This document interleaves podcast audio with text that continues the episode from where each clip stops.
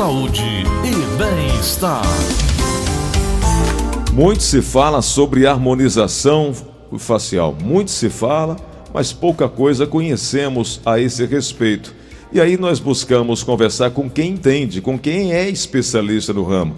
A harmonização facial é assunto de Diego Mendes. Oi, Diego, bom dia. Bom dia, Cleves, tudo bom? Tudo bem. Doutor Diego, é comum escutarmos agora sobre é, harmonização facial.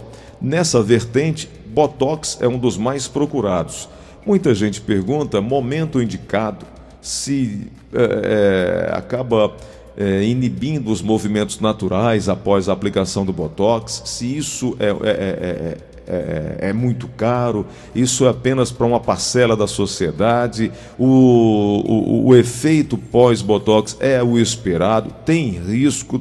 Uh, nós temos profissionais e tecnologia aqui no Ceará para fazer um trabalho de qualidade.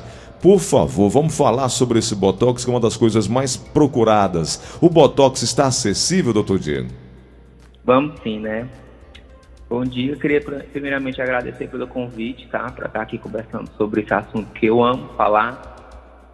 E é assim, acessível, viu? Hoje em dia, aqui, com a demanda que está de profissionais que está aumentando e tal, o preço acaba aqui reduzindo um pouco e se tornando acessível para o pessoal, né? Até porque a duração dele é em média de 5 a 6 meses e o paciente vai ter que estar tá voltando para aplicar novamente, né? Sim. Doutor, o qual é a diferença entre a, a, aplicação de Botox e o lifting facial? O lifting é algo mais completo? É, o lifting assim, é, um, é uma, uma situação que o paciente realmente precisa da indicação, né? São pacientes assim, mais velhos que precisam que tenha a pele um pouco mais flácida, porque assim, o Botox ele não vai tratar flacidez. O lift é indicado para esse caso, entendeu? O Botox ele vai tratar o quê? aquelas rugas de expressão, que quando a gente faz aquela cara de mal, hum. franhar a testa, tem aquelas linhas de expressões, aí a gente vai acabar eliminando isso com botox, dependendo da situação. Uhum. Doutor Diego, ah, muita gente fala sobre aquele segundo queixo, que normalmente as pessoas têm a partir de 40, 50 anos. Isso na harmonização facial pode ser eliminado? segundo queixo que tu fala embaixo. Aqui, né? Isso, né? ou papada, Pode. como o pessoal queira chamar, né? Pode sim. A gente tem pessoas que têm aquela protusãozinha do mento, que a gente chama, mais para trás, assim, né? Com o queixo retraído. Existe casos que a gente pode tratar com um preenchimento ácido hialurônico, né? Uhum. A gente faz a avaliação com o paciente e vê se ele tem a indicação, porque também posso dizer que ele tem que fazer a cirurgia ortognática é um pouco mais invasiva, né? A recuperação direitinho. Uhum. Quando a gente fala sobre harmonização, obviamente a gente vê equilíbrio, né? Ali entre as uhum. partes do rosto, nariz, queixo, Exatamente. dentes, região malar. É, uhum. Esse trabalho pode ser feito é, um, um, de cada vez ou é, ou é, ideal que você faça o conjunto, de fato, a, a, a, o equilíbrio é, de uma forma mais ampla? Assim, quando o paciente chega, o ideal, a primeira coisa é fazer uma Avaliação. exame inicial perfeito, né? Uhum. Avaliar o paciente, relatar a queixa que ele procura, e aí vamos estudar a simetria e o que incomoda ele. Diante dessas queixas dele, a gente fecha o tratamento e de, de inicial é importante sim fazer tudo numa sessão só e aí marcado com 15 dias o paciente volta para a gente ver como é que ficou o resultado. Dependendo do paciente ou não, a gente acaba aplicando um pouquinho mais ou não. A mesma coisa com Botox. Eu, particularmente, gosto de trabalhar assim, né? Acompanhar o paciente para se sentir seguro com a situação. Principalmente as pessoas que fazem a primeira vez, né? Uhum. Doutor, muita gente tem a preocupação de que a harmonização facial é feita aí no consultório, aí no seu consultório, no consultório do dentista, diferentemente de algumas outras cirurgias que são necessárias é, uma estrutura hospitalar. É, por que pode ser feito com segurança no consultório dentista e não tendo a necessidade de um espaço hospitalar? Porque, assim, primeiramente, o Botox é um, um procedimento super simples, assim, até porque a agulha que a gente vai aplicar no paciente é aquelas agulhas de insulina extremamente fina. Uhum. Em 20 minutinhos a gente faz uma aplicação de Botox para você ver como é super rápido. Uhum. Agora sim, Um pouco mais invasivo se torna a questão dos preenchimentos, dos fitos faciais, né? Que a gente precisa fazer só um perfilitozinho na região que vai ser entrada da aplicação da cânula e da agulha. Mas diante disso é bem, é bem tranquilo, até porque a gente faz anestesia, faz tudo direitinho. Agora sim, cirurgias mais invasivas, até porque a gente cirurgiamente tem um, um, a área que a gente pode atuar, né? Isso. Doutor, aí, então, é... tem que ter essa avaliação inicial sempre para saber até onde pode ir sempre, aí no seu consultório sempre, e, a, né, e, a, necessidade de um, de um, passo seguinte.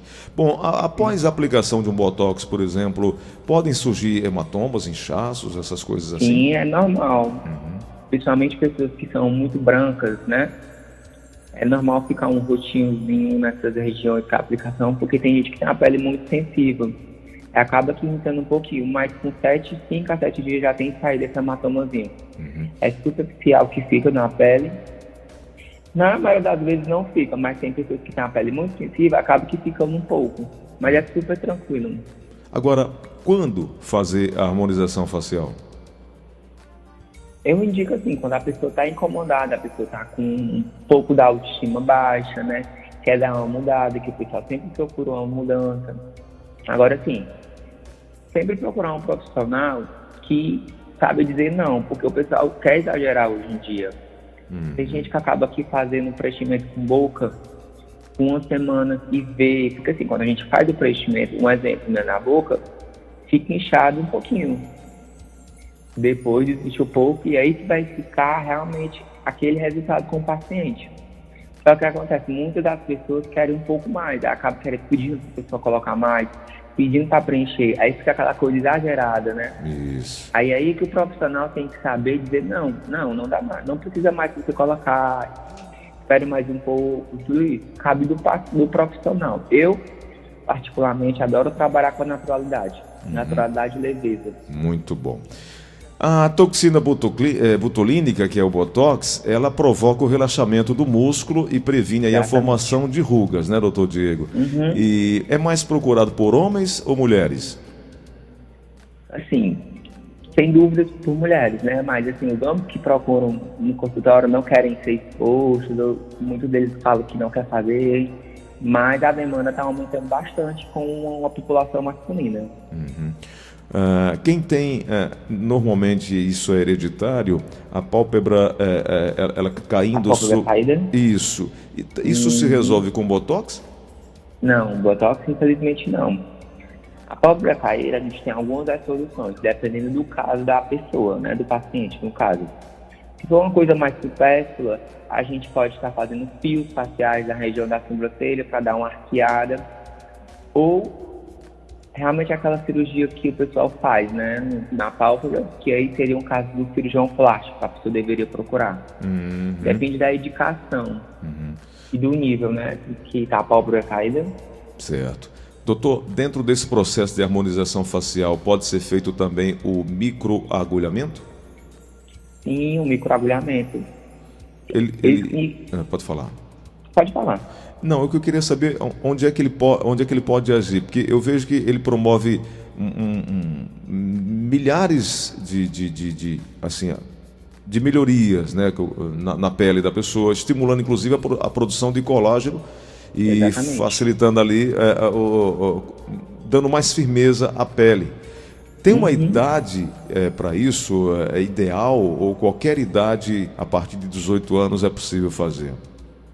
É possível fazer sim, é que nem sempre falo, na harmonização, tudo precisa ter a indicação. Sem a indicação, o paciente está disposto a fazer, né?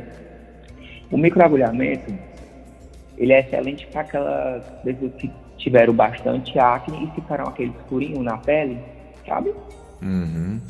Aí o que, é que acontece? Ele é indicado, a gente é super tranquilo também. Como é que ele é feito o microagulhamento? É uma canetazinha, um dispositivo com várias agonias que a gente vai tipo, selando a pele do paciente. E aí vai acontecendo, vai descamando, e aí com o tempo vai surgir uma nova pele.